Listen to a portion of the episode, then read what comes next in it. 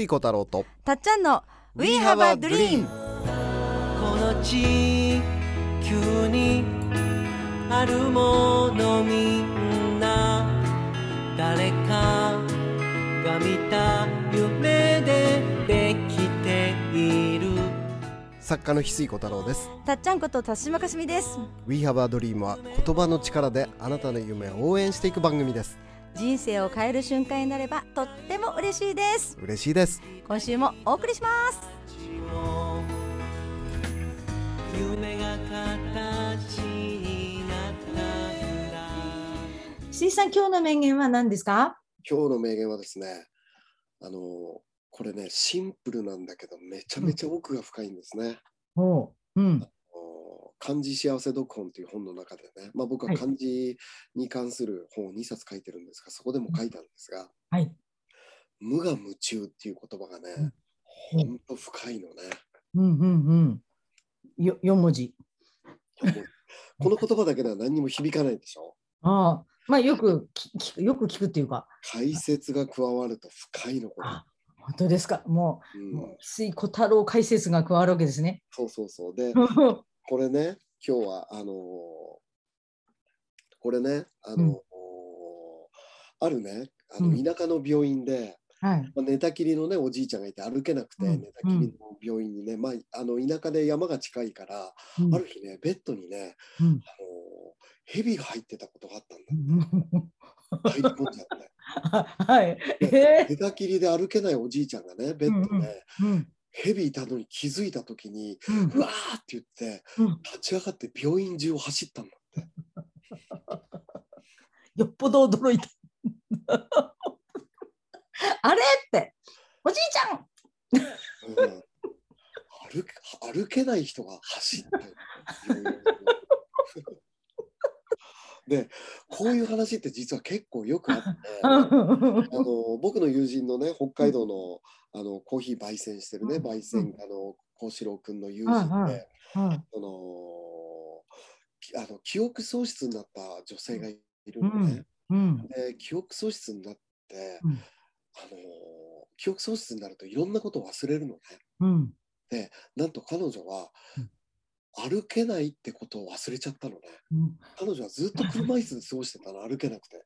う んでも記憶喪失になったからうん自分が歩けないっていうことも忘れちゃったから歩けるようになっちゃう。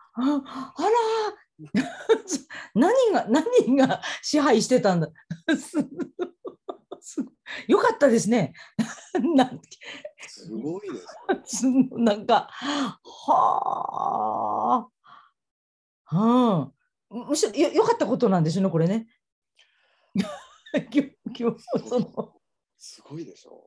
はい、うん、でこれは上原先生から聞いた例なんだけど、うん、あるお、ね、もう部屋がゴミ屋敷のようになってるあるおばあちゃんがね、はい、あの癌になっちゃってうん、あのなったらしいのね。で部屋が汚いまま、まあうんもう病院で入院することになってね。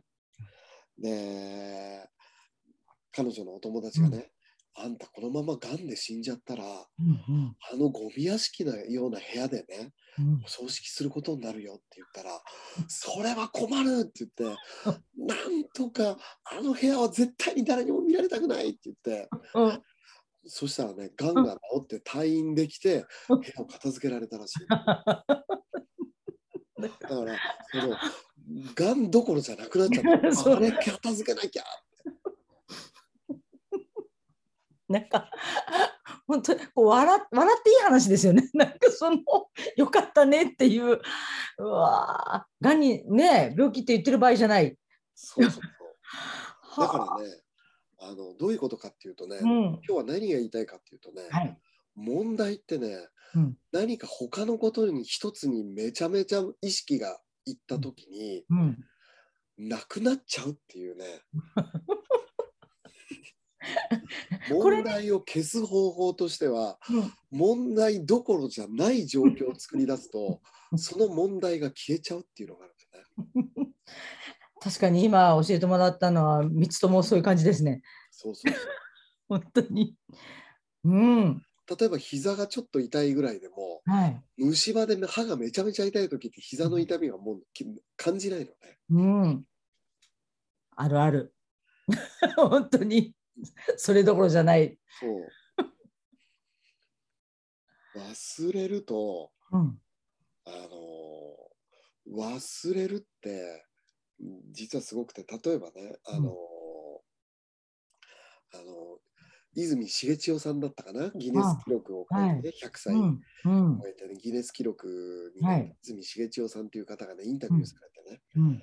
好みの女性はねうん。どういう女性が好みですか？ってギネス記録した時にねインタビューで聞かれて年上ですって答えたんだよね。でもうギネス最ちょもう最高齢だから年上の女性ってこの世界にいないんだよね。は いあね だからね泉さんはね年齢を忘れちゃってたの。自分の。はあ自分の年齢忘れちゃってたのが最高齢のね秘訣だったのね。はなんかすごいこう気が抜けましたね今 私たちは何にとらわれてるっていうかあそういうことなんですね。そうなんですよ。ただ忘れるっていうのはうん、意図的にできないので意図的にできるのが無我夢中で夢中になれるものを見つけることで今の抱えてる問題がどうでもよくなるぐらい夢中になれるものを見つけると問題が消えちゃうっていう法則があるんですね。うん。なるほど。そうか。意図的に忘れられない。忘れようと思っても思い出しますもんね確かに。う。ん。忘れようと思っても思い出せないので、うん。あ思い出せないっていうか忘れ思い出した。あの忘れられないのでうん意図的にもう無我夢中になれるものを持ってそれに邁進してるとうん。実は問題は忘れた時にうん。消えていくっていうね。うん。あの意識をフォーカスしたものがやっぱり大きくなっていくっていううん。面があるのでうん。もうその問題に意識を合わせない忘れてっちゃうぐらい何か夢中になれるものを見つけて邁進していくと問題に意識がいかなくなっていくので実は問題も消えちゃうっていうこともあるわけですね。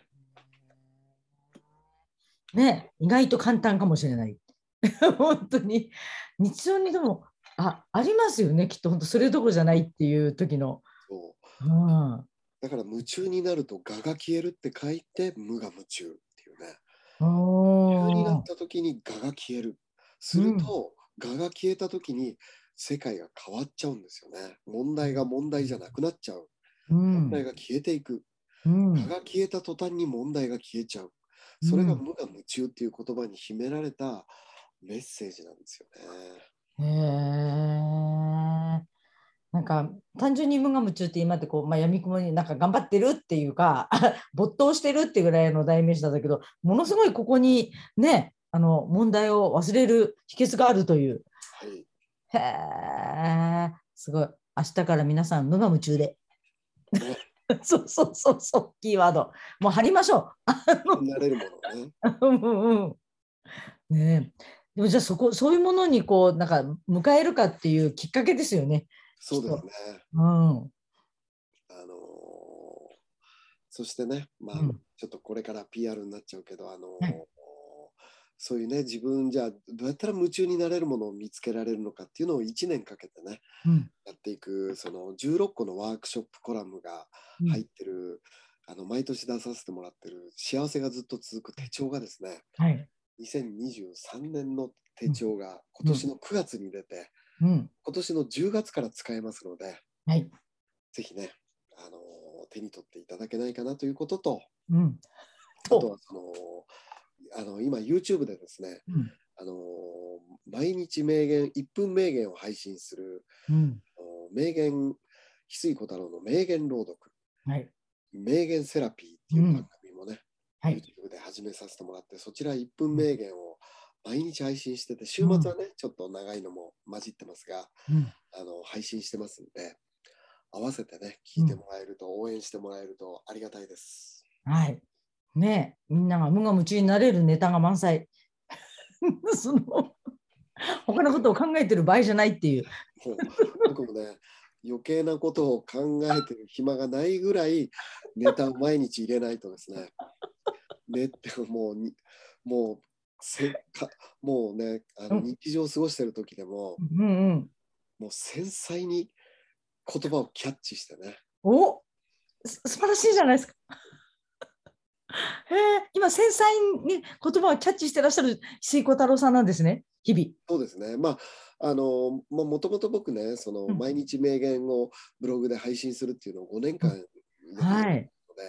まあ、その時にアンテナが立ったんでね、うん。その勢いでずっうんと作家を17年かな、やってこれたんですが、また改めてね、その最近は本では届かない、メッセージが届かない人たちも、本読まないっていう人たちも出てきてるので、うんうん。もちろん本を作るの僕はもう天職だと思ってるし、うん。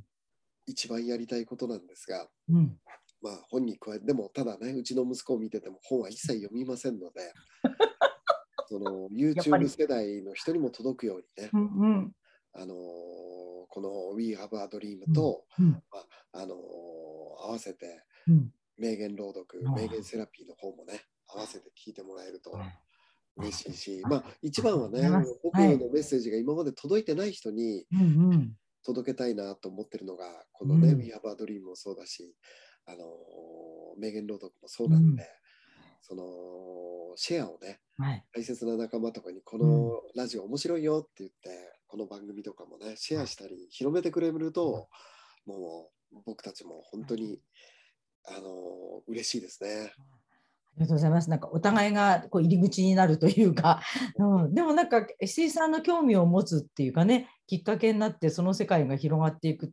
あの毎日のあの配信なので、なんていうか懐かしいバージョンとか、石井さんの歴史とかも分かるような、今までのいろんな話も聞ける感じですもんね。そうですね。うんうんうん、本当にそれが声でお送りするというあの聞きたかったのはやっぱり毎日やってるとその、えっと、5年間ずっと配信してたうん。メルマガと同じようなやっぱり頭の回り方になってくるんですか？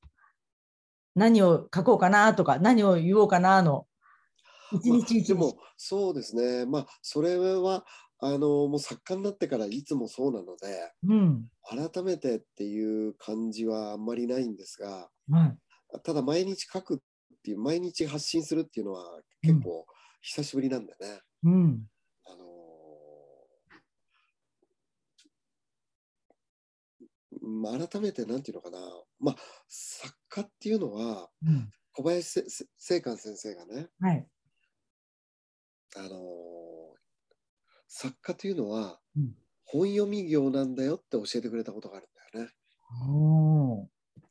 作家っていうのは本読み業だよってうんうん。教えてくれたことがあって、要はインプット業だよっていうことなんだよね。うんうんうん。インえプットするっていうのは、ね、何も本読むだけじゃなくて日常すべてがインプットなんでね。うん。常にそのなんかアンテナを立ててるし、うん。面白そうだなと思ったらより質問で深めていくとかね。うん。あの心がけてますね。へえそれがなんか当たり前の習慣になっていくとどんどんまた変わっていくっていうね無我夢中の今の言葉にも通じますね。そうですね。うん。もう夢中になれるのがないっていう人はうん。もうすごくねあの簡単な方法があるんでね。うん。夢中になれるものがないっていう人は、まあ、僕が毎回夢中になってる人を取材に行くっていうばあのオンラインサロンが翡翠ユニバっていうオンラインサロンがねあのたっちゃんがやってくれてますんで。いやありがとうございます皆さん。入ってもらえればね、まあうん。とりあえず僕が毎回いろんな分野で夢中になってる人をうん。毎月一人インタビューしに行きますんで、うん。はい。それ幅がね、あのいろんな分野でうん。広がるんじゃないかなとは、まあ、ね。僕は心の世界を探求しながらも、うん。宇宙にめちゃめちゃ一番興味があるしうんファッションにも興味があるし食にも興味があるしね、うんうんああの映画で取材に行ったりとか本当の、本当にまあ多岐にわたって、うん。あの予備校の先生とかね西教授先生 最近であればはい。取材に行かせてもらったり経営者の方に行ったり、広告デザイナーのねひあのー第一もう尊敬してる梅原誠さんにお話を聞いたりとか、うーんなんていうのかなその僕僕自身興味の範囲がめちゃめちゃ広いのでうん。もう政治からそのアートからファッションから、うん。あの食からうん。いろいろ興味があるので、うん。いろんななんか夢中になれる種をね、毎月うん。提供してますんで、あ。よければね、翡翠にはぜひ合流していただければと思ってます。もう嬉しいですね。確かに、あの、翡翠さんの頭のアンテナと一緒になっていくと、本当にあの、ぼーっとしてる場合じゃない。いろんなことがきっかけになるよっていう、それは皆さんにお届けできているものになってたら、本当に一番嬉しいですね。一緒に。ね、うんあの翡翠ユニバで取材させてもらった西教授先生はい。が僕は高校時代うん。教わってた先生ではい。本当にですね知らないことを知ることの喜びをうん。教えてもらった先生なんですね。はい。で知らないことを知っていくって本当に喜びだしうん。もともと哲学っていうのはフィロソフィーっていうギリシャ語が由来なんだけど、ギリシャ語の由来で語源がうんその知ること知を愛するっていうのがうん哲学の語源なんだよね。うん。だからその本当に知ることって喜びだし知ることを愛していくとうん。世界ってね新しいことを知るって本当に世界が広がるし、面白いしうん。それをね、ねなんか翡翠ユニバってね一緒にやっていきたい、学んでねうん。嬉しいですね。もうあのできればと思いますはい過去には戻れないって言われてました。本当に。そういうみんなと一緒にそれをね、体感していけたらいいですね。わあ、ねありがとうございます。ありがとうございますはい、みんなで無我夢中だ 楽しみです。ありがとうございます。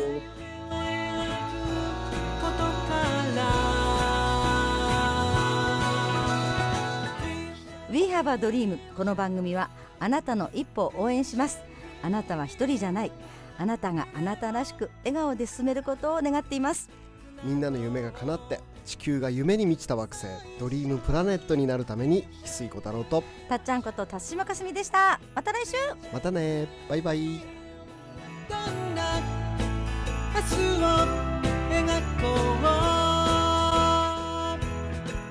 涙こぼれそうな時でも